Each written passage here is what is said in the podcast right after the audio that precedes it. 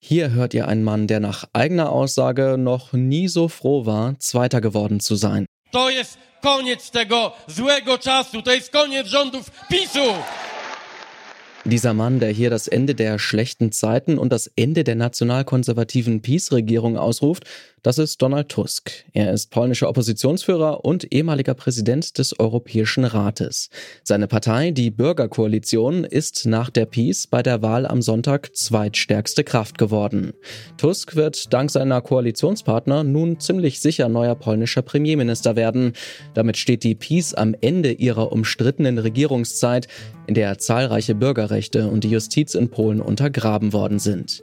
Was wird sich nun in Warschau ändern und was bedeutet diese neue Regierung der Mitte für Europa?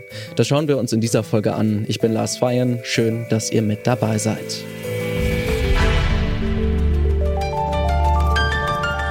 Zurück zum Thema.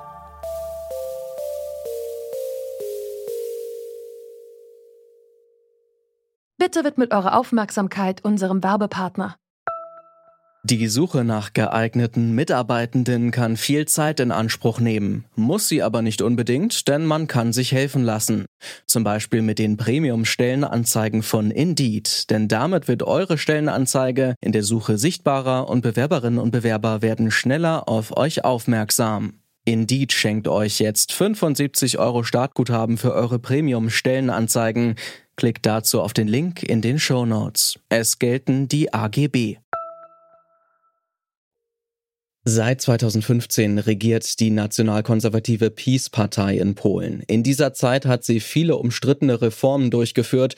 So hat die Partei etwa das Abtreibungsrecht stark eingeschränkt. Außerdem hat sie das Justizsystem gezielt ausgehöhlt und den obersten Gerichtshof mit treuen Gefolgsleuten besetzt. Für diese Entwicklungen hat es viel Kritik gegeben, aus der polnischen Bevölkerung, aber auch durch die Europäische Union. Die hat wegen des Rechtsstaatsproblems Fördergelder in Milliardenhöhe zurückgehalten, die eigentlich nach Polen hätten fließen sollen. Nun hat die PiS ihre Mehrheit im Sejm, dem polnischen Parlament, verloren. Wie ist es dazu gekommen?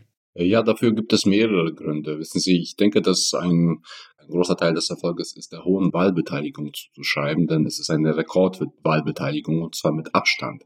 Waren vor vier Jahren noch etwa 62 Prozent der Menschen an die Wahlen gegangen, waren das dieses Mal beinahe 74 Prozent, also ein erheblicher Anstieg. Das sagt Jan Opielka. Er ist polnischer Journalist. Die Wahlbeteiligung von 74 Prozent, ja, die ist tatsächlich noch höher als bei der ersten freien Wahl nach dem Ende des Kommunismus in den 1980ern. Der Grund dafür? Vor allem mehr jüngere Leute und Frauen sind zur Wahl gegangen. Viele von ihnen haben so der Peace-Regierung ihre Ablehnung gezeigt und gleichzeitig der Opposition eine komfortable Mehrheit beschert. Das geplante Dreierbündnis von Donald Tusks Bürgerkoalition, dem konservativen Dritten Weg und der Linken steht dafür, dass Polen sich politisch neu ausrichtet. Der Rechtsstaat soll zum Beispiel wieder gestärkt werden. Und man will auch das Verhältnis zur Europäischen Union verbessern. Viele Beobachtende sind sich sicher, die neue Regierung in Warschau, die wird den antieuropäischen, antidemokratischen Kurs Polens beenden. Ich habe Journalist Jan Opielka auch gefragt, wie er die Europapolitik einer neuen polnischen Regierung einschätzt. Ich sehe das so, dass die neue Regierung sicherlich in einem der ersten Schritte versuchen wird, sich wieder an Brüssel anzunähern, also diesen Konfrontationskurs, den die jetzige noch Regierung fährt und gefahren ist in den letzten Jahren, beenden wird. Und zwar ähm, einmal aus ganz rein pragmatischen Gründen, auch finanziellen Gründen, weil bislang Mittel beispielsweise aus dem Corona-Wiederaufbaufonds der EU an Polen nicht ausgezahlt wurden. Das sind erhebliche Mittel von etwa 35 Milliarden Euro aber auch andere Mittel dann in Gefahr standen bislang nicht ausgezahlt zu werden. Also das wird die Regierung versuchen zu entblockieren. Aber auf der anderen Seite sind alle Parteien, die jetzt die Regierung bilden wollen, von ihrer DNA eigentlich proeuropäisch eingestellt. Insofern ist davon auszugehen, dass es eine Wiederannäherung an Europa geben wird. Jetzt ist es ja auch so, dass mit Donald Tusk ein durchaus in Europa bekannter Mann wahrscheinlich dann wieder an der Spitze der Regierung stehen wird. Er war ja nicht nur Regierungschef in Polen, sondern auch Ratspräsident. Denken Sie, dass er da auch eine entscheidende Rolle spielen könnte bei diesem neuen Europakurs? Ja, natürlich. Man muss sagen, dass Donald Tusk eigentlich der entscheidende Faktor war bei diesem Wahlsieg der gesamten Opposition, nicht nur seiner eigenen Partei, die ja zweitstärkste Kraft geworden ist mit fünf Prozent Punkten Rückstand auf die Siegerpartei Peace. Also er hat im Wahlkampf sozusagen polarisiert in diesem Sinne, dass sich die Partei, die Peace, sich auf ihn eingeschossen hat, zu ihrem Ungunsten, wie ich finde, also zu Ungunsten der Peace. Ich würde gerne nochmal auf die äh, Mittel zurückkommen, die äh, von der EU weiterhin blockiert werden und nicht an Polen ausgezahlt wurden, aufgrund von verschiedenen Faktoren, auch aufgrund des äh, Rechtsstaats, der ja durchaus umgebaut wurde von der Peace in den letzten Jahren. Kann die neue Regierung denn eigentlich diese Justiz Justizreform überhaupt so schnell zurückdrehen? Ist es überhaupt möglich, das so schnell umzusetzen? Naja, das wird eben nicht so einfach umzusetzen sein, aber ich glaube, für die EU-Kommission wird alleine der Wille zählen und sie weiß, dass mit dieser Regierung der Wille tatsächlich vorhanden ist. Und zwar, weil die Oppositionsparteien stets strikt dagegen waren, gegen wichtige Bestandteile dieser Justizreform, wie sie von der PiS vollzogen wurden. Und insofern sind sie glaubwürdiger Partner, wenn sie beispielsweise ankündigen, bestimmte Gesetze vollziehen zu äh, oder rückgängig zu machen beziehungsweise wieder zu reformieren, äh, sind sie für die für die EU-Kommission für Brüssel dann ein glaubwürdiger Partner, auch wenn die Umsetzung schwierig sein wird, weil wie, wie ich gesagt habe, aller Voraussicht nach der der Staatspräsident einiges davon oder womöglich alles versuchen wird zu blockieren. Und bis Mitte 2025, wo die erneuten Präsidentschaftswahlen anstehen, wird diese Beziehung eben entscheidend sein. Aber kurzum, ich denke, dass diese Annäherung dann tatsächlich auch von Brüssel auch so gewollt ist und auch gutiert werden wird. Dann lassen Sie uns doch zum Schluss noch mal einen kurzen Blick nach vorne wagen auf die polnische Europapolitik. Welche Rolle kann denn Polen in der EU in den kommenden Jahren spielen? Wie könnte sich die Rolle von Polen verändern?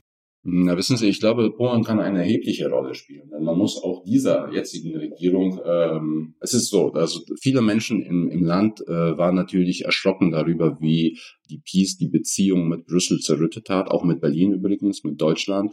Aber hinter vorgehaltener Hand haben viele Menschen häufig gesagt, in gewisser Weise hat, hat die Peace unser Land auch aufgewertet, weil sie es gewagt haben, ein Kontra zu geben, auch wenn man mit dem konkreten Kontra dann nicht einverstanden war. Und in diesem neuen Selbstbewusstsein, so denke ich, werden auch die neuen Parteien versuchen zu agieren. Natürlich nicht in Form von Konfrontation, sondern auch in dem Bewusstsein, dass das Land jetzt auch im Zuge des Ukraine-Krieges natürlich eine ganz andere Bedeutung hat, als es das beispielsweise vor fünf Jahren oder vor dem Krieg eben hatte, weil es eben geopolitisch und geografisch so gelegen ist, dass es eine Rolle spielt. Und das Zweite ist, dass tatsächlich Polen äh, oder dass dieser Wahlsieg dieser liberalen Mitte-Links-Parteien, so kann man sagen, wirtschaftsliberal und aber auch Linksparteien gezeigt hat, dass man gegen populistische, rechtspopulistische beziehungsweise nationalistische Parteien, also gegen den Trend gewinnen kann.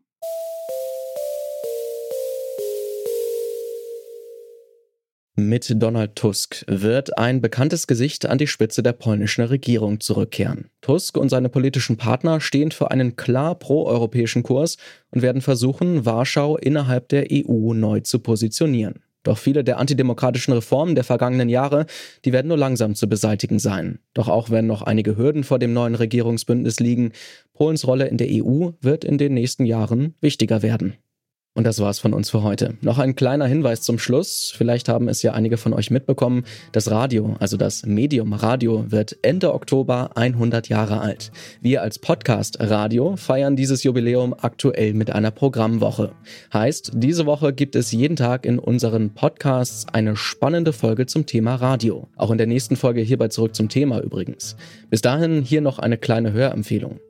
Im Podcast Mission Energiewende ist Jörg Kachelmann zu Gast und spricht darüber, wie gute Klimakommunikation funktioniert und welche Rolle das Radio dabei spielt. Hört da gerne mal rein. In der Redaktion für diese Folge waren Alia Rentmeister, Njeja Borkovic und Stefan Ziegert. Produziert hat sie Tim Schmutzler. Ich bin Lars Fein. Danke fürs Zuhören und gerne bis morgen. Zurück zum Thema vom Podcast Radio Detektor FM.